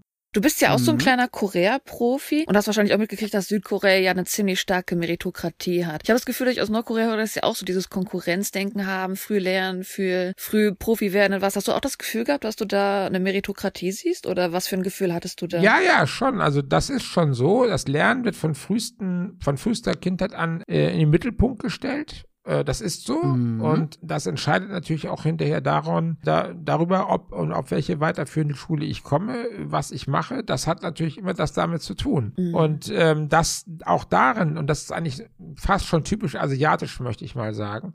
So nach meiner Erfahrung in China ist das auch nicht anders. Da war ich auch in einem Kindergarten, wo das gleiche Lernprinzip propagiert wurde. Und äh, das scheint wirklich etwas zu sein, was sich ähm, durch dieses, diese Lernkultur in Asien durchaus zieht. So von frühester Kindheit Ja. anzufangen Genau. und dann wirklich intensivstes Lernen, Mhm. damit man die möglichst besten Schulen da besuchen kann. Aber waren das jetzt privilegierte Kinder, hattest du den Eindruck? Weil ich glaube jetzt nicht, dass, also, oder so hätte ich es mir jetzt nicht vorgestellt, dass jetzt jedes nordkoreanische Kind ja eine ne gute äh, Bildung genießen kann und überhaupt eine weiterführende Schule und so besuchen kann. Also. Also jetzt nicht vorurteilsmäßig, sondern es gibt ja auch in Korea dieses System, dass Leuten gesagt wird, von deiner Blutlinie her hast du das und das Recht zum Beispiel zu lernen. Gibt's ja original aus den alten Zeiten noch dieses System. Hast du das auch Mhm. so ein bisschen mitgekriegt oder erfahren von? Nein, es war, nein, das habe ich so nicht, nicht mitbekommen. Es war so, dass diese Kinder in dem Kindergarten dort zum Teil sieben Tage bleiben, weil die Eltern berufstätig sind. Ja, ja, also da gibt es auch Kinder, die, die bleiben wirklich eine Woche da, da wird geschlafen und da wird dann, das ganze Wahnsinn. Leben spielt sich dort ab. Und das, äh, Wahnsinn. da, also da, ich hatte jetzt aber nicht den Eindruck, also ich kann das auch nicht beurteilen, natürlich, wie es in ganz Nordkorea aussieht. Das Mhm, kann ich nicht. Es wird einem ja nur gezeigt, was einem gezeigt wird. So, aber ich fand äh, die Ausstattung dort, die wir dort gesehen haben im Kindergarten, das war sehr kindgerecht. Das war wirklich sehr kindgerecht. Auch die, die, die farbliche Gestaltung war wirklich sehr kindgerecht. Das muss man einfach sagen. Helle Farben, freundliche Farben. Es gab viel Musikunterricht, viel Tanz. Also es war wirklich, ähm, also es war immer auch immer irgendwas los dort, nicht? Also mhm. als wir da ankamen, mussten wir noch auf unsere Guide, auf unseren Guide da im Kindergarten warten, auf unsere Führerin. Also haben wir mit den Kindern gespielt, die da gerade am Schaukeln waren. Und dann oh. haben wir leider für Chaos gesorgt, weil das ist natürlich den Aufpasserinnen dann leider durch die Lappen gegangen. Und ähm, aber das, den Kindern hat Spaß gemacht, uns auch. Und das war schon sehr, das war schon sehr nice. Also das muss man mal sagen. Also, ich glaube, das ist richtig so ein einzigartiger Moment natürlich dann für euch gewesen. Du hast aber gewisse Sachen auch angefragt, dass ihr die sehen könnt. Und dadurch, dass du besonders dieses Orte sehen wolltest, gab es Dinge, die dann in Person einfach total anders waren oder die dich begeistert haben, wo du es jetzt in Person sehen konntest? Ja, durch, durch, durch, durchaus. Also alleine diese große Bibliothek, die große dort im Pyongyang, das ist ja ein Bau mit 13 Millionen Büchern und Medien, also die verteilt auf zwei Standorte. Und wir waren halt dort und sind da durch die, durch das, durch diese Einrichtung geführt worden. Und ich hatte das in einem Beitrag schon mal gesehen, wie groß das ist. Aber da, als ich da drin stand, war das ja noch viel größer. Das hat mich wirklich umgehauen. Aus welchen Ländern haben die da alles Bücher? Sind das alles nordkoreanische genau. Bücher? Nein, nein, mitnichten, mitnichten. Es gibt auch äh, englischsprachige Bücher, es gibt auch Bücher aus anderen Ländern. Mhm. So Ernest Hemingway, der alte Mann, das Meer zum Beispiel, ne, so nur mal. Und äh, wir waren dann, äh, und da, dort wird auch Fremdsprachenunterricht gemacht und wir sind dann auf einen Deutschkurs gestoßen und die Dozentin hat uns dann gefragt, ob wir nicht Zeit hätten, mit ihren, mit ihren Teilnehmern zu sprechen, ein bisschen. Mhm. Und das haben wir auch gemacht. Wir haben uns dann aufgeteilt und ich hatte eine Gruppe angehender Medizintechniker als, als Gesprächspartner. Und die hatten, also die hatten ein großes Interesse daran, was in Deutschland so Wissensstand ist. Die hatten und hatten mir auch gesagt, also Deutsch ist für die die wichtigste Sprache in der Ausbildung im Studium. Also weil viele, viele Bücher auf Deutsch sind. Hm, war ja damals auch die Bedenken, ne, dass man damals wegen der Medizin Deutsch als Sprache ja, wollte. Ja, das hat mich wirklich auch überrascht. Ich hätte auf Russisch getippt oder auf Chinesisch, aber nee, das hat mich wirklich überrascht und auch äh, so was, also sie haben natürlich auch viel gefragt, wie ist die Ausbildung bei uns, wie läuft das bei uns? Und eine Frage war zum Beispiel, könnten Sie bei uns arbeiten? Das konnte ich natürlich überhaupt nicht beurteilen, weil ich die rechtlichen mhm. Voraussetzungen ja gar nicht kenne. Das war, nee. woher? Nee, genau. Aber das habe ich auch ja. so ehrlich gesagt und haben, das war auch in Ordnung für die. Aber es war trotzdem eben so mal mit solchen Leuten zu sprechen, war wirklich etwas, was uns auch nicht, das, das war auch nicht vorher geplant oder so. Das war wirklich eine spontane Geschichte. Und das fand ich sehr, sehr schön, ehrlich gesagt. Weil Dass sonst, das erlaubt ist, ist ja toll, ja. Ja, also unsere Guides waren da auch echt locker, muss man sagen. Die fanden das auch eine gute Idee. Also das war schon sehr, sehr interessant und ähm, da, das war etwas, was, was, was ich auch wieder gerne machen würde. Das hat mir Spaß gemacht, auch da in der mm, Bücherei halt. Ne? Das glaube ich. Vor allem einfach auch, man hört immer von Nordkorea, man hört natürlich immer so die, die Horrorstories, da hat man so die Hoffnung gehabt, mit dem neuen Diktator wird alles besser, dann doch irgendwie doch nicht. Man hört immer so viele negative Sachen. Ich sag mal, du hast jetzt die Menschen kennengelernt, ich sag mal, es sind andere Dinge, wenn man die Person kennenlernt, die mit der Regierung nichts zu tun hat, genau, im weitesten genau. Sinne. Wie war das für dich, die Nordkoreaner an sich? Was für ein Feeling hast du von denen so bekommen? Also mein Feeling ist, dass die, die wir kennengelernt haben, das sind Leute mit Humor, das sind herzliche Leute, mit denen kann man lachen. Das sind aber Leute, die auch eine hohe Befindlichkeit in Bezug auf ihre eigene Kultur haben. Also die wollen keine mhm. Bevormundung. Mhm. Das ist äh, bei denen ganz, ganz wichtig. Und ich habe dieselbe Haltung übrigens auch in Südkorea angetroffen. Mhm. Also das, mhm. da, das scheint sich wirklich durch, ähm, also unabhängig von, wo man jetzt, auf welcher Seite der Grenze man ist, scheint das ein Gefühl zu sein, das beiden Seiten eigen ist, sozusagen.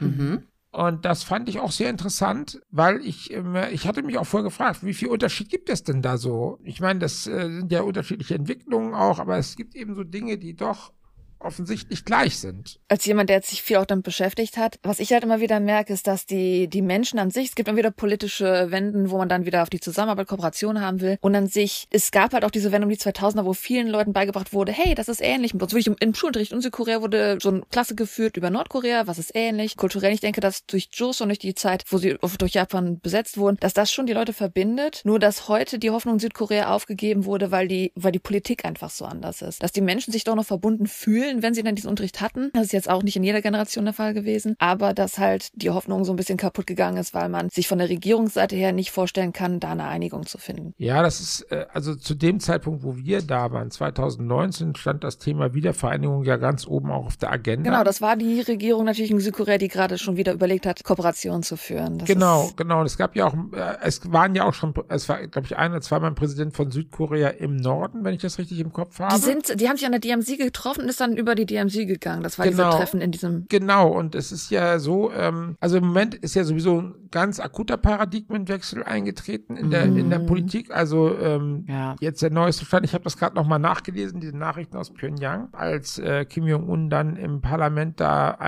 gesagt hat, also wir ändern jetzt hier radikal den die, die, die, die, Mhm. Ta- die Ausrichtung, es geht nicht War mehr um Wiedervereinigung, genau. sondern es geht eben darum, dass Südkorea und die USA jetzt unsere Hauptfeinde sind. Es ist jetzt auch leider, dass es gerade wirklich sogar. Es gibt eine Leitung zwischen Nord- und Südkorea, wo sie politisch kommunizieren. Und auf dieser Leitung hat Nordkorea sich auch nicht mehr gemeldet, was gerade ein ziemlicher. Ja, ja, ja, ja.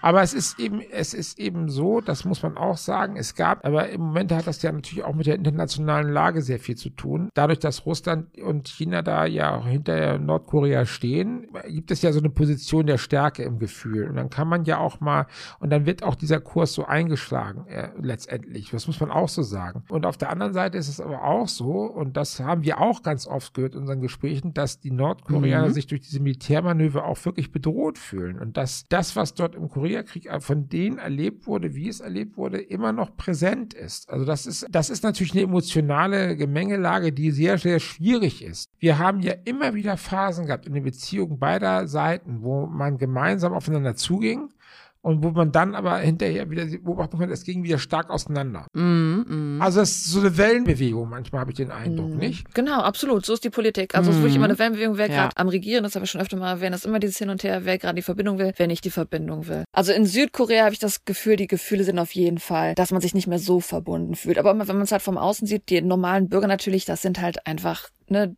Menschen, die da gefangen Ja. sind in der Regierung. Bevor wir jetzt aber Die zu tief in die Politik wandeln. reingehen, Ja. ich habe Angst, wir wir machen Ja. einen Riesenschweifer. Lass uns mal sich zurückgehen auf deine Erfahrung. Du hast gerade gesprochen, wie toll die Genau. Bücherei war. Erzählst du doch noch mehr, was dich begeistert hat neben den Menschen. Also mich hat, was mich sehr begeistert hat, war die Sauberkeit in der Stadt. Mhm. Also Pyongyang ist eine sehr saubere Stadt, äh, das muss man einfach sagen. Da liegt kein Müll auf der Straße, wo wir waren, das muss man Aha. auch. Also in Seoul habe ich das ganz oft erlebt. Äh, in, Mhm. Peking, in Peking noch viel mehr, äh, in Pyongyang nicht. Und ich hatte dann mal unseren Tourguide gefragt, ja, ähm, wie kommt es, dass eine Großstadt, immerhin über 2,5 Millionen Menschen, so viel Grün hat. Und dann sagte er mir eine sehr, sehr interessante Sache. Er sagte, ja, die Hausgemeinschaften haben Patenschaften für die Bäume vor ihren Häusern und für die Grünanlagen und pflegen diese auch.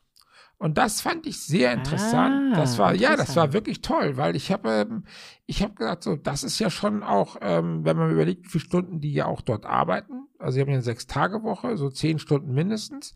Dann, dann sich auch noch dieser Baumpflege oder Grünpflege zu widmen, das ist schon auch eine Leistung, die muss man ja erstmal bringen, neben all den anderen Alltagssachen. Stelle ich mir anstrengend vor, ja? Ja, ich, Trepp- absolut. Wenn ich hier die Mülltonne rausstellen muss, einmal die Woche oder Treppenputzdienst oder so, da kriege ich schon die Krise, ehrlich gesagt. Ja, aber die Koreaner sind da sehr krisenfest, glaube ich. Also Ja. auf beiden Seiten. Die haben ja so eine so eine Grundhaltung von einer, die also die können ja, die sind ja enorm sto stoisch manchmal. Also Mhm. nach außen lassen sie sich ja kaum was anmerken, ähm, so und machen die Sachen einfach. Das habe ich ganz oft erlebt. Aber es ist eben hier so und das hat mich wirklich überrascht. Warum ist das so grün da in der Stadt? Und dann dann hatte ich die Antwort und die fand ich ähm, bemerkenswert. Ja, tatsächlich. Ja, das stimmt. Es gibt immer so diese Memes über Nordkorea, also so witzige Sachen im Internet. Und es wird immer oft gesagt, ja, die Koreaner können aus 13 Haarfrisuren aussuchen, was sie haben wollen. Hast du da irgendwas in der Art gemerkt, dass die Leute eine gewisse Ähnlichkeit haben oder sowas? Stimmt solchen Memes? Also, ich habe da jetzt nicht drauf geachtet. Ich kenne das auch. Äh, ich kenne das auch aus einigen Arte-Dokumentationen. Tatsächlich ist es so, dass ich darauf nicht geachtet habe. Aber ähm, es gibt ja so, so ja, es gibt ja so eine uniformähnliche Bekleidung, die Männer da ganz oft tragen. Aha. Ja, das ist so, also ich kann das gar nicht beschreiben. Das sieht aus wie ein bisschen wie, also es so, sieht so uniformähnlich aus, aber und ich habe dann mal auch unseren Tourguide gefragt, warum tragen eigentlich alle hier Uniformen? Und er sagt, er, nein, Mhm. nein, das ist keine Uniform, das ist so eine Alltagsbekleidung bei uns, die ist so ähm, traditionell auch gewachsen und Mhm. manche Leute tragen die halt immer noch. So ähm, Und äh, aber Tatsache ist auch im Stadtbild, was wir gesehen haben, gab es sehr modisch gekleidete Leute, sehr, sehr viel bunte Farben auch. Also das war nicht bei Weibe nur grau und grau, was wir dort gesehen mhm. haben. Ja, es gibt ja auch das Drama, ich weiß nicht, ob du das gesehen hast, Crash Landing on You. Und da wird ja auch so ein bisschen die reiche Seite von Pyongyang angesprochen, dass es sogar Leute gibt, die bei Louis Vuitton einkaufen gehen oder sowas. Hast du die Seite von Nordkorea gesehen? Nö. Verständlich. Aber die ein äh, Prozent halt. aber das ist ja, ja, das ist ja keine Überraschung. Das gibt's ja woanders mhm. auch. Also, aber es, das ist ja auch keine Überraschung. Überraschung, muss man sagen. Also wenn es, weil es, das gibt es in jedem, in jedem Land in, ähm, und äh, egal wie es gestrickt ist, äh, haben wir immer eine Oberschicht, die dann eben mal mm. Luxus konsumiert. Das muss man mm. so sagen. Natürlich. So und ähm, was ich aber zum Beispiel weiß, ist, dass die erfolgreichsten Schauspieler gehören ja auch zu dieser, zu dieser Schicht von äh, sehr privilegierten Menschen dort, mm. ähm, die sich ja auch, äh, die auch da so ein eigenes Völkchen sozusagen sind, ne? So und ihr hattet, ihr hattet ja neulich diesen Podcast über das koreanische Kino. Ja, das ist auch mhm. ein sehr interessantes Rabbit Hole. Da gibt es ja Stunden Sachen zu erzählen. Ja, also ich fand das total spannend. Wir waren ja in den Filmstudios dort in Pyongyang haben uns das angeguckt. Und äh, dazu muss man natürlich wissen, dass die, die Film diese Filmstudios und die Filmindustrie untersteht in Nordkorea dem Militär. Ja, weil natürlich der das rübergeholt hat, das war ja der Anführer, Hauptminister, bis er dann selber Diktator wurde. Deswegen ist natürlich alles auch unter dem Militär interessanterweise. Ja, und von den Filmstudios stehen dann eben bewaffnete Posten. Das ist, äh, also ich finde das, äh, ich, also am Anfang fand ich das, ich wusste das vorher schon, aber wenn man das dann mal sieht, denkt man so, hm, okay, was passiert, wenn jemand die, die Rolle völlig vergleicht? Wo landet er dann so? Also das habe ich auch, habe ich auch so aus Spaß mal gefragt und dann haben wir alle gelacht, weil er sagt dann, ja, nichts, dann wird er gekündigt und fertig so, nicht? Also, also so. Ja. aber das Gelände an sich sich anzugucken ist interessant. Es gibt also eine Straße mit europäischen Häusern, eine mit äh, mhm es gibt einen Bahnhof da in dem Stil der 30er, 1930er Jahre gehalten. Es gibt ein koreanisches Dorf auch, natürlich auch Produktionsgebäude, ein Museum gehört dazu, noch ein Filmmuseum. Mhm. Also das ist schon sehr sehenswert, muss man sagen. Und wir sind da auch rumgeführt worden und äh, standen dann in so einer Straßenkulisse und plötzlich kommt dann Militär in alten historischen Uniformen daher. Mhm. Wir standen dann da und haben gedacht, okay, was machen wir jetzt? Ja, nix, wir haben die gefilmt natürlich, weil das war so, das war so interessant. Sagten unsere Guides auch, ja, normalerweise sagt er, ist das, äh, wir haben wir Glück, dass wir so eine Formation mal sehen, wenn die so Filme drehen, dann werden die eben da eben gruppenweise hin abkommandiert. Also die sind dann auch dafür da. Und das fand ich, ja, es war für mich auch etwas Neues. Habt ihr auch die Möglichkeit gehabt, so einen Film in Nordkorea zu sehen? Gab es da so eine Art Kino, das ihr hättet im Filmpalast besuchen können? Nein, äh, leider nicht. Äh, das stand auch nicht auf unserem Plan. Wir hm, waren allerdings, wir waren allerdings in diesem Triumphbogen, der in, in Pyongyang ist. Und da ist ja oben im Triumphbogen drin auch so ein Kinosaal. Äh, da werden, mhm. also das, wusste, das mhm. wusste ich auch nicht. Da ist ein großer Empfangsraum ähm, und da gibt es auch ein Kino in diesem, in diesem Bogen, in diesem Triumphbogen. Ach. Ja, witzig, ne? Sehr also, und wofür, wofür soll der sein normalerweise? Ja, Wahrscheinlich für besondere Vorführungen, oder? Wahrscheinlich. Also jedenfalls lief da kein, kein, kein Alltagsprogramm, soweit wir es feststellen konnten, oder ich. Und ja. wir hatten dann dort eine sehr lustige Begegnung mit einer Fremdenführerin. Unser französisches äh, Delegationsmitglied fragt dann, ja, kann ich ein Foto von Ihnen machen? Ja, ja, sagt sie, machen Sie. Und dann sagt er, ich, ich wette mit Ihnen, dass ich das Foto sofort Ihnen geben kann. Und sie guckte dann natürlich, mhm. nein, das geht ja natürlich nicht. Er knipste, zog aus der Tasche das Foto und gab es ihr. Ah, der hatte so einen kleinen Drucker? Nee, er hat, er er war 2018 schon mal da, hatte sie fotografiert und das Foto jetzt mitgenommen. Nein! und sie, Wie lustig. Und sie ist dann auch wirklich, da, sie war dann auch wirklich ähm, so ein bisschen rot im Gesicht. Und ähm, aber er hat das dann mit französischem Charme alles wieder hingebogen. Das war alles gut.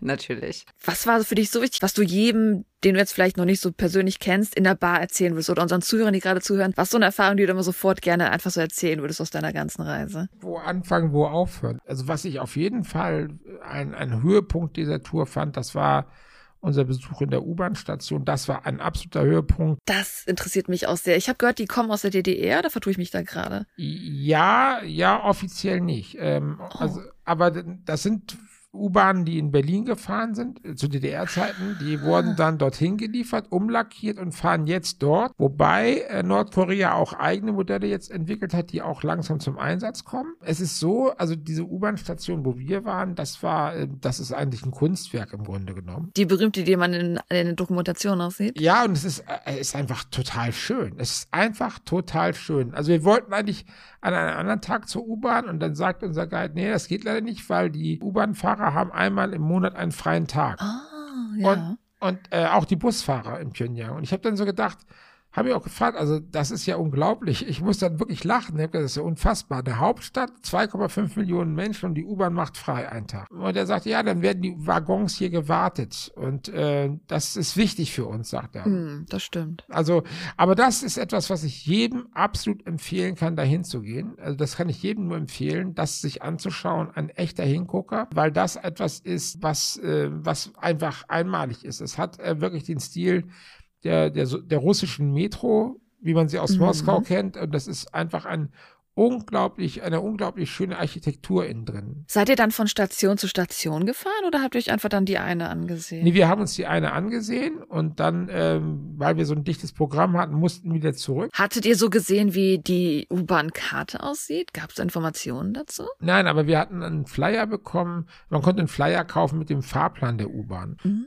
So, ähm, also ist auch, ähm, auch mal ganz interessant. Das würde mich jetzt interessieren, was Mitbringsel aus Nordkorea angeht. Konntest du da einfach Sachen mitnehmen, was du da alles so kaufen konntest? Äh, ja. ich lache. Aber Poster hast du keine abgerissen, oder? Von der Wand. Nein, also wir haben tatsächlich mit diesem Fall Wormbier gesprochen. Das, das ist ja der, dieser Fall. Mhm. Ja, ist- den haben wir auch schon angesprochen Und gehabt. es ist halt so, und das sagten auch die Tourguides, also wenn man in einem anderen Land ist, muss man doch sowas nicht machen, wenn man weiß, dass es, dass man, dass das wirklich auch noch gesagt bekommt, das ist sicherheitsempfindliche Zone, da geht man doch nicht rein. Ja. Also das hat keiner verstanden. Also nicht, also sagt, das kann man auch nicht mehr mit jugendlichem Leichtsinn erklären. Das haben unsere Tourguides auch gesagt. Die waren, haben das überhaupt nicht verstanden. Ja, also man muss es auch nicht mit der Todesstrafe bestrafen, aber ich stimme auch zu, in einem fremden Land muss man sich eben auch äh, an die, an die Regeln dort halten. Also was wir dort mitgenommen haben, das war Jangi-Material. Wir waren also in einem Kaufhaus und haben da also ordentlich äh, Material besorgt. Ähm, und das wurde uns noch ins Hotel geliefert. Das fand ich also total toll. Ach, ja. Ja, ja. ja. Und das konnten wir problemlos mitnehmen. Also es war völlig unproblematisch. Mhm, Also Sehr, sehr cool. ja, das war wirklich eine, man muss es sagen, also Pyongyang an sich, also ich kann wirklich jeden, der neugierig ist, äh, nur empfehlen, fahrt dahin, guckt es euch an, macht euch einen eigenen Kopf, äh, macht Mhm. euch einen Eindruck und, und bereitet euch gut vor natürlich. Super Empfehlung, weil meine nächste Frage wäre, was rätst du denn anderen, die Interesse an so einer Reise haben, was sie tun sollten? Hinfahren. also, also es braucht auf jeden Fall eine Agentur, die äh, lizenziert ist, diese Reisen auch zu anzubieten und zu machen, also zu, zu auch zu managen, weil äh, Individualtouristen einfach dahin fahren, das geht nicht. Mhm. Tatsächlich. Es ist auf jeden Fall visapflichtig und ich empfehle auch den Impfpass mitzunehmen. Auch das ist wichtig. Oh, interessant, ja. Und das sind so alles Sachen, die halt wichtig halt auch sind. Was hat das denn damals gekostet, dürfen wir mal fragen? Ja, das dürft ihr natürlich. Also, ähm, wenn ich meine Kosten richtig überschlage, sind wir bei zwischen 2400 und 3000 Euro für die eine Woche. Mhm. Ja, wir hatten schon angesprochen, es ist ja schon relativ kostspielig, ne? Ja, Aber hattet ihr dann, war das dann das All-Inclusive-Paket, weil ihr ja eh nicht auswählen konntet, welches Restaurant ihr jetzt unbedingt so. ja, schon. Also, es war alles, was wir, also, es war alles drin, was wir wollten. Ah ja. Wir hatten alle Flugkosten damit drin. Wir mussten auch in Peking ja noch mal im Hotel eine Nacht über, äh, zwei Nächte bleiben. Einmal auf der Hinfahrt und einmal auf der Rückfahrt. Und ähm, das war, und auch die Visagebühren, wenn man das mit einrechnet, dann kommt man auf diese Summe schon auch drauf. Ne? Mhm. Ja, ich sag für eine normale Reise ist ja auch manchmal die Preise, die du halt zahlst, wenn du selber einen Flug nach Südkorea hin zurück und was auch ne? Also ich sag mal, preislich ist ja dann doch noch im Rahmen, finde ich. Du hast gesagt, du hast vor deiner Reise schon sehr, sehr viel ja, Nachforschung über Nordkorea auch betrieben. Hast du denn in dieser Reise auch viel Neues über Nordkorea erfahren? Ja, tatsächlich. Ähm, also ich habe ein Buch von Professor Rüdiger Frank gelesen über Korea, äh, Nordkorea. Dazu muss man wissen, der Professor Frank lehrt jetzt an der Wiener Universität, er stammt aus der DDR, hat da also auch Koreanistik studiert. Oh, okay, ja. Seine Professorin war die frühere Chefdolmetscherin der DDR-Botschaft in Pyongyang. Und sie hat, e mhm. und sie hat ebenfalls ein Buch über Nordkorea geschrieben. Ich habe beide Bücher gelesen und es ist so, was Professor Frank in seinem Buch schreibt, ist folgendes. Also ich gebe das jetzt mal sinngemäß wieder. Er schreibt, das Problem vieler westlicher Beobachter ist, dass sie die Sprache und die Schrift nicht kennen. Mhm und sie dann von Beschlüssen, die dort gefasst werden, nur die englischsprachigen Zusammenfassungen kennen und ihnen damit Stimmt, und ja. ihnen damit Detailwissen fehlt. Und das führt eben oft auch zu missverständlichen Reaktionen. Das fand ich sehr interessant, weil natürlich, wenn ich, wenn ich auf Übersetzungen angewiesen bin und das auch nur die Zusammenfassung von dem ist, was da was da geschrieben wurde, dann bleibt ja natürlich immer irgendwas auf der Strecke. Das ist einfach so. Und mhm. in, natürlich beim Übersetzen geht auch immer ein Stück der Syntax verloren. Mhm. Auch das lässt sich wahrscheinlich bis zum gewissen Grad nicht vermeiden, nehme ich mal an. Stimmt, ja. Und das mhm. hat er halt bemängelt, weil er sagt, das macht die äh, Politik gegenüber Nordkorea schwierig. Mhm. Ich sag mal, ah, du warst ja. ja. auch, wie gesagt, da und hast jetzt nicht unbedingt was auf Englisch oder mit Hand und Füßen gesprochen. Wie hast du denn dann die Sachen erlebt, die du neu gelernt hast? Also ich, also ich fand das im Wesentlichen bestätigt. Also, weil wenn man mit, also gut, wir hatten nun unsere Tourguides als Gesprächspartner aber wir konnten mit denen über relativ viele Sachen ganz offen diskutieren auch. Und im Kern haben sie dasselbe bemängelt. Also das Land fühlt sich oft missverstanden und fühlt sich auch abgelehnt und so weiter und so fort. Also um es mal ganz einfach auszudrücken. Mhm. Zudem ist es so, was wir auch gesehen haben, es gibt eben viele kleine Geschäfte, die eben da auch auf privater Rechnung da Lebensmittel oder Kleinigkeiten verkaufen zum Beispiel. Das ist ja etwas, was wir hier so auch nicht wahrnehmen. Also oftmals. Also wir, wir haben eben das Problem in Deutschland, ähm, ich glaube auch anderswo, dass wir den Blick auf Nordkorea eben auf diese Sicherheitsfragen oft reduzieren. Natürlich, klar, wenn dann eine Rakete über Südkorea fliegt, im, bei den Japanern vor der Haustür landet, ist man vielleicht nicht so, so uh, everybody's darling. Aber es ist eben wie jedes anderes Land auch. Das ist ein Teilaspekt und es ist halt ein vielschichtiger, ein vielschichtiges Land. Das ist einfach so. Und ich glaube, es ist wirklich so, wie Professor Frank schreibt, dass es Sinn macht, sich auch mit der Sprache und der Schrift zu beschäftigen. Mhm, mh. Stimmt. Ich habe das Gefühl, auch so, so jedes Land leidet manchmal so ein bisschen darunter, ne? dass man natürlich, man guckt in die Nachrichten, wenn man Sachen hört. Natürlich hat man dann am meisten die Sachen, die natürlich glamourisiert werden können oder die halt andersrum nicht glamourisiert werden können, die natürlich dann herausstechen. Ich glaube natürlich, Nordkorea ist dann so eine Situation, die sehr politisch nur betrachtet wird. Andersrum, ich habe Südkoreaner gefragt, was weißt du nicht über deutsche Politik? Die haben gesagt, ja, nicht so viel. Ich kenne Gerhard Schröder. Ich so, hä, du kennst Gerhard Schröder? Ja, der hat eine Koreanerin geheiratet. es ist immer so, man kennt halt nur das, was einem vorgetragen wird im Endeffekt. Ja. Stimmt, ja. stimmt. ja, vielleicht lässt er sich ja noch einbürgern in Südkorea, man weiß ja nicht. Also ich war überrascht. Ich dachte so, ach ja klar, stimmt, der, hat, der ist ja die Dolmetscherin, mit der er zusammen ist. Ich dachte auch so, Gerhard Schröder, wir reden doch über den, aber die Südkoreaner reden noch viel über den. Ja, das ist echt ja, sehr amüsant. Ja. Man, ne, die Nachrichten ist halt immer, und ich glaube, jedes Land auf eine gewisse Art und Weise ist natürlich darunter betroffen, wie es halt dargestellt wird. Natürlich. Ja. Ja, das erlebe ich aber sogar auch mit Südkorea, dass da oft jetzt gut, jetzt vielleicht nicht unbedingt in der Tagesschau, aber jetzt halt in, in semi-professionellen äh, oder glaubwürdigen Medien, dass da natürlich auch TikTok. bis zum heutigen Tage, ja, ja, bis zum heutigen Tage ja auch immer noch einfach die krassesten und erschreckendsten und äh, extremsten Sachen dann dargestellt mhm. werden, weil das eben den Zuschauer ja auch interessiert. Und heutzutage ist es ja auch so, dass ja selbst äh, äh, irgendwie der Spiegel oder also ganz normale Magazine, dass ja selbst die auch darauf angewiesen sind, äh, äh, die, die, die Leser anzuziehen und, und heut, heutige Leser, die wollen eben immer krasse Sachen lesen, ja. Und das, da ist natürlich sowas wie Nordkorea auch genial, weil man es ja auch nicht, nicht widerlegen kann, was mhm. da, was da geschrieben wird in dem ja, Sinne. Ne? Tatsächlich ist das aber natürlich im Nachrichtengewerbe so, der Fokus liegt nicht auf positiven Dingen, muss man sagen. Ja, natürlich. Ne? Mhm. Also, äh, wenn ich. Kommt noch dazu. Also, das ist einfach so. Und ähm, wenn aber zum Beispiel, das habe ich bei meiner Reisevorbereitung, ich habe eine Dokumentation gesehen aus 2017, glaube ich, war das, äh, über die Reise mhm. des New York Philharmonic Orchesters nach Pyongyang. Mhm. Das fand ich wirklich, ähm, wirklich bemerkenswert, dass ein amerikanisches Orchester dort eben in Pyongyang gastiert. Mhm. Eine, eine, äh, es gibt auf YouTube eine ganz tolle Dokumentation darüber und äh, da zeigt sich denn doch auch, bei allem, was einem trennt, gibt es auch Dinge, die einem verbinden können. Mhm. Und ich finde das, ich finde es durchaus wert, gerade in dieser schwierigen Zeit den Fokus nochmal darauf zu lenken, weil wir sonst im, äh, in so ein Feind-Freund Missdenken hineingeraten, nicht? Also schlecht, Stimmt. gut, fein, Freund.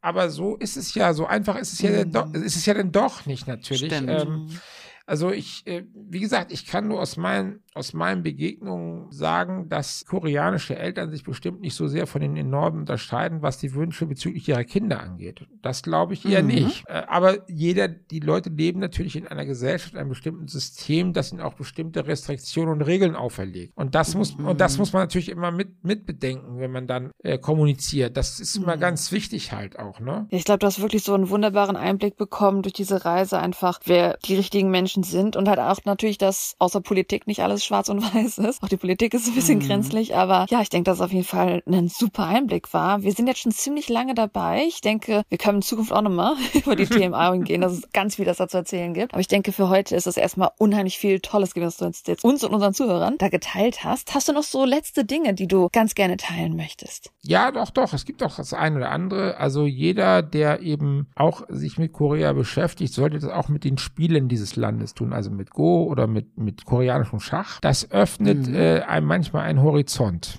Kann ich nur, kann ich nur empfehlen. Mhm. Du hattest gesagt, du hast selber auch eine Facebook-Seite oder so? Ja, genau. Ja, das ist Welt der Bücher, also mein Name und dann Welt der Bücher heißt das. Da habe ich Buchrezensionen, äh, veröffentliche ich da und auf unter meinem Namen findet man dann halt auch meine Facebook-Seite, wo ich auch meine Junkie-Erlebnisse teile tatsächlich und auch äh, andere Sachen schreibe. Sehr schön, Mhm, sehr cool. super. Genau, und wer mehr über dich erfahren will oder mehr zu Nordkorea, über nordkoreanische Reisen, der kann uns auch sehr gerne kontaktieren, Lisa. Unter potchatalk at gmail.com. Ihr könnt auch gerne auf Instagram vorbeischauen, auf unserem YouTube-Channel oder aber auf potchatalk.de, wo wir natürlich auch zu dieser Episode wieder ganz, ganz viele Infos für euch vorbereiten werden. Dann vielen, vielen lieben Dank, dass du Gerne. heute dabei warst. Gerne ein letztes vielleicht noch von meiner Seite. Ja. Mhm. Also am 3. März, liebe Leute, aufgepasst, startet ein Junkie-Turnier hier bei uns in Hamburg. Mhm. Wer also Lust hat zu spielen, möge sich bitte bei mir melden und dann äh, kann er daran teilnehmen. Bis wann ist die Anmeldung? Mhm. Die Anmeldung geht bis Ende Februar. Super, super, okay. Ja, vielen, vielen lieben Dank. Dann bleibe ich dabei, dass ihr jetzt vielleicht, wer weiß, eure Nordkorea-Reise plant oder zumindest sich ein paar Dokus reinzieht oder bei YouTube vorbeischaut, die wir empfohlenen, die Videos, die wir da hatten. Das heißt, ja, dann wünsche ich jetzt noch einen wunderschönen Morgen, einen wunderschönen Mittag, einen wunderschönen Abend und eventuell eine wunderschöne Reise. Alles Liebe. Tschüss. Tschüss. Tschüss, Anjong.